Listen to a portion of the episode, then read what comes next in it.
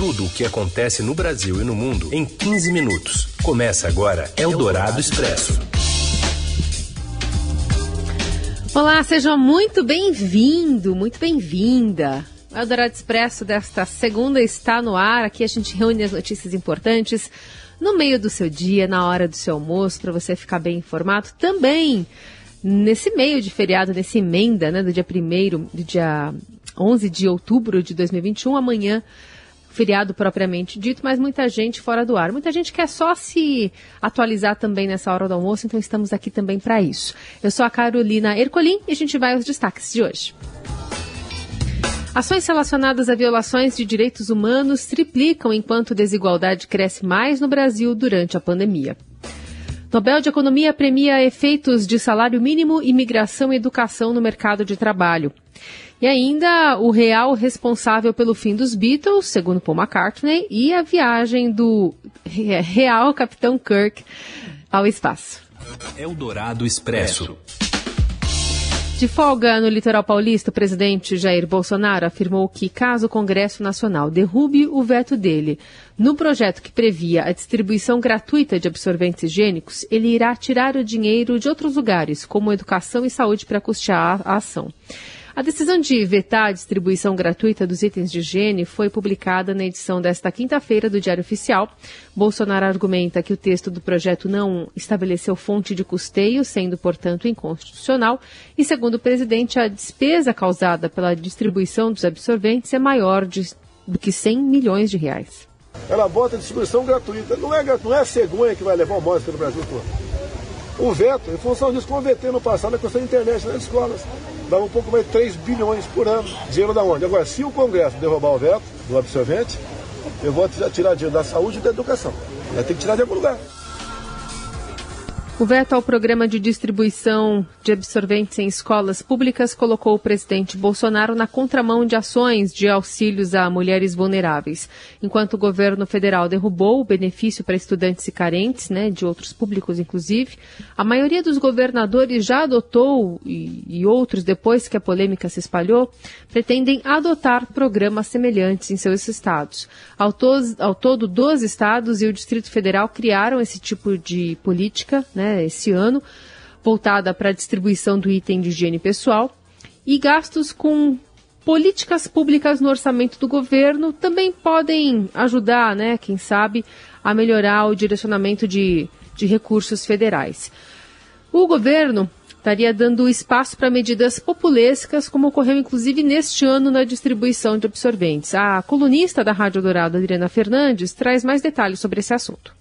A decisão do presidente Jair Bolsonaro de vetar trechos da nova lei que prevê a oferta gratuita de absorventes femininos e outros cuidados básicos de saúde menstrual abriu um debate grande no Brasil, nas redes sociais, sobretudo, mas colocou em evidência as prioridades orçamentárias do país. O governo vetou o programa de proteção da saúde feminina, da saúde menstrual para a população de baixa renda, alegando incompatibilidade com o artigo 17 da Lei de Responsabilidade Fiscal. Essa é uma lei que é tipo uma lei mãe das contas públicas, ela é de 2000 e nesse artigo ela exige que quando houver a criação de uma nova despesa obrigatória, seja necessário uma compensação ou com aumento de receita ou corte de despesas. Especialistas apontam que, nesse caso da oferta gratuita de absolventes femininos no projeto, não se trata de uma despesa obrigatória,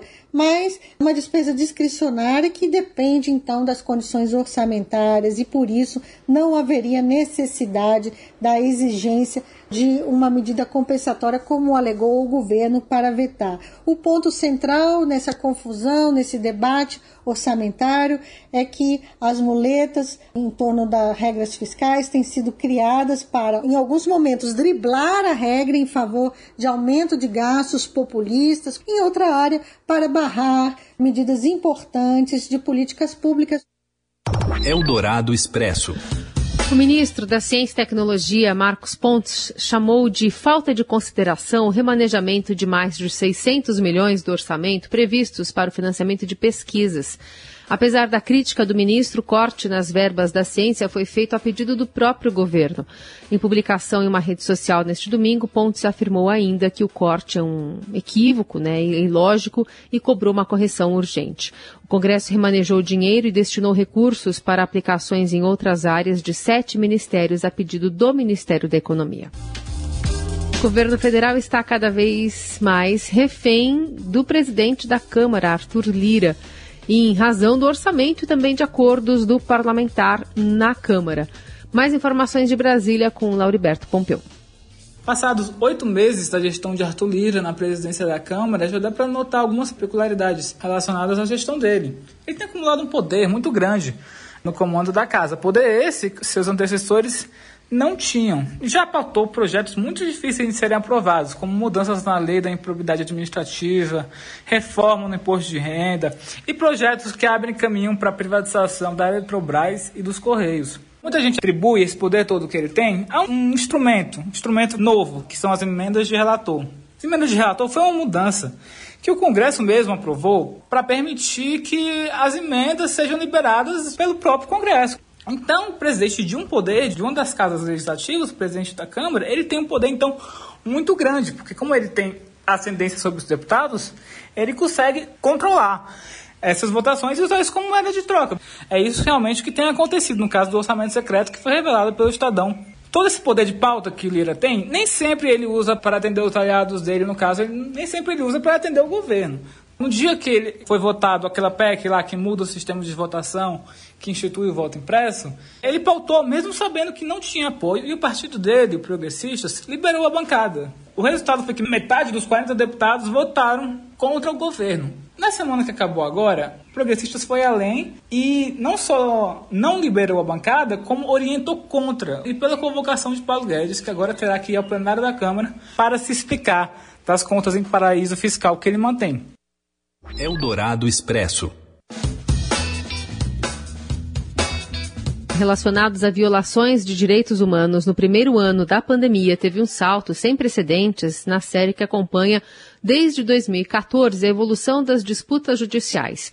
Em 2020, o número de novas ações triplicou em relação ao ano anterior. Foram quase 65 mil registros em tribunais do país, ante cerca de 19 mil em 2019. A alta no número de casos foi puxada por demandas de assistência social que correspondem a 70% dos registros. Em seguida, vêm as relacionadas a pessoas com deficiência. Os dados foram reunidos pelo Conselho Nacional de Justiça. E a pandemia também ampliou a desigualdade, mais no Brasil do que no resto do mundo. Esse é o resultado da pesquisa do FGV Social, que mostra a percepção da população em relação a políticas de saúde, educação e meio ambiente.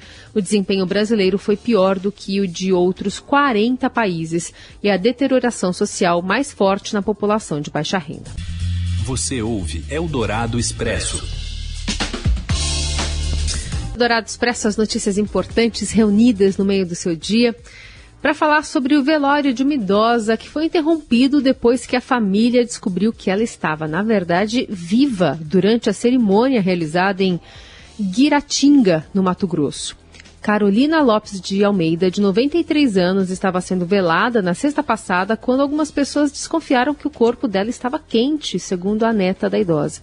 O médico foi levado e constatou que ela já estava sendo velada há oito horas e ainda assim estava com sinais de vida. Eldorado Expresso. David Card, Joshua Engrist e Guido Imbens foram premiados nesta segunda com o Prêmio Nobel de Economia 2021. Os pesquisadores foram premiados pelo uso de experimentos naturais, situações da vida real para calcular os seus impactos no mundo, para entender as relações de causa e efeito em áreas como mercado de trabalho e educação. Essa abordagem dos economistas acabou se estendendo para outras áreas e revolucionou as pesquisas de campo pelo mundo. Será que a Copa do Mundo do Catar vai ser a última oportunidade de assistir o menino Neymar em campo pela seleção brasileira masculina de futebol? Conta mais, Robson Morelli, sobre o homem Neymar também.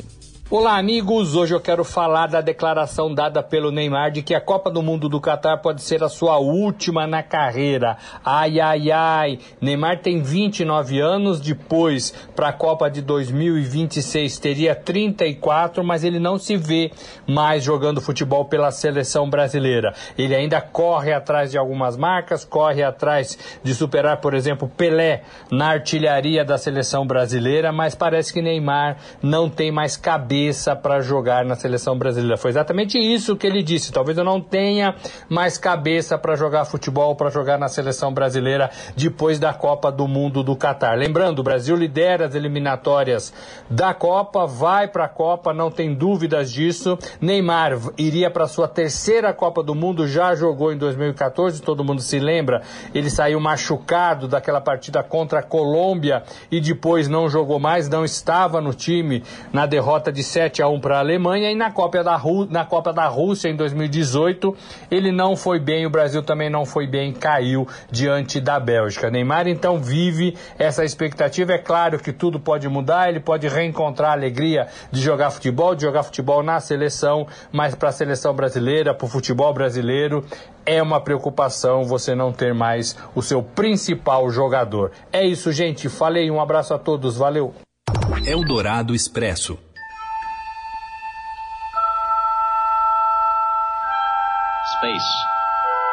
Final frontier. These are the voyages of the Starship Enterprise. Its five-year mission to explore. A empresa de voos espaciais de Jeff Bezos, a Blue Origin, adiou o voo que estava programado para levar o ator canadense William Shatner, o Capitão Kirk, né, de Star, de Star Trek, ao espaço. A viagem aconteceria no dia 12 de outubro, amanhã, mas foi agendada para a próxima quarta, dia 13, devido à previsão de ventos fortes no local de lançamento.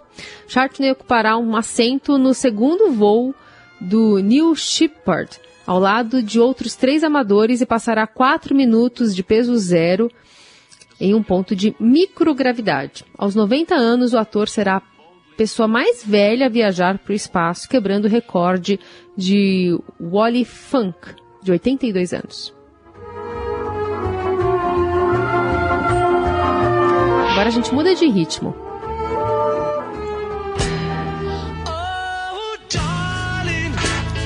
Para falar de Paul McCartney, que revisitou o rompimento dos Beatles, contestando categoricamente a sugestão de que teria sido o responsável pelo fim da banda. Em depoimento ao episódio Discuture Your Life da BBC Radio 4, que vai ao ar inclusive no dia 23 de outubro, Paul McCartney disse que foi John Lennon que queria separar o grupo. Os fãs da banda têm debatido por muito tempo quem foi o responsável pelo rompimento dos Beatles e muitos culparam McCartney. Mas ele disse que o desejo de John de se libertar foi a principal causa por trás da separação. A confusão sobre o rompimento aumentou porque o seu empresário pediu aos membros da banda que ficassem quietos até que ele concluísse uma série de negócios, segundo McCartney nessa entrevista. Entrevista que antecipa o documentário de seis horas de Peter Jackson. The Beatles Get Back, com o lançamento previsto para novembro na Disney Plus, certamente revisitará a separação da lendária banda.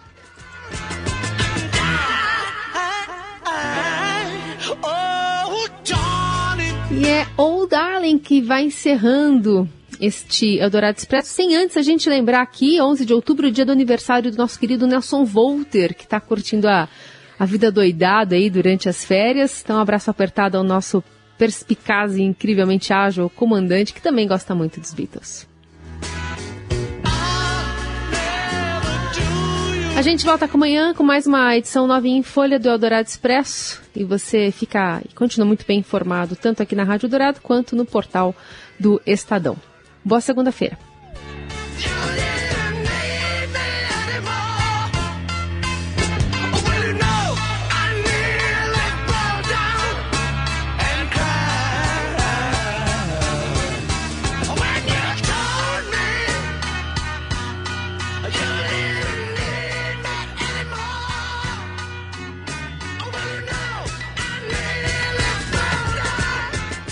Você ouviu Eldorado Expresso tudo o que acontece no Brasil e no mundo em 15 minutos.